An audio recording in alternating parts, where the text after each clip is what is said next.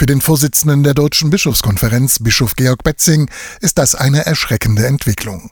Denn für ihn steht fest, das christliche Menschenbild und die Position der AfD kriegt man nicht unter einen Hut. Ich bin sehr überzeugt davon, dass die Positionen der AfD und die Positionen der katholischen Kirche unvereinbar sind. Wir haben es hier mit einer Partei zu tun, die nicht eine Alternative für Deutschland ist, sondern die ein alternatives Deutschland will. Ein Deutschland, das fremdenfeindlich, antieuropäisch und nationalistisch aufgestellt ist, so Betzing.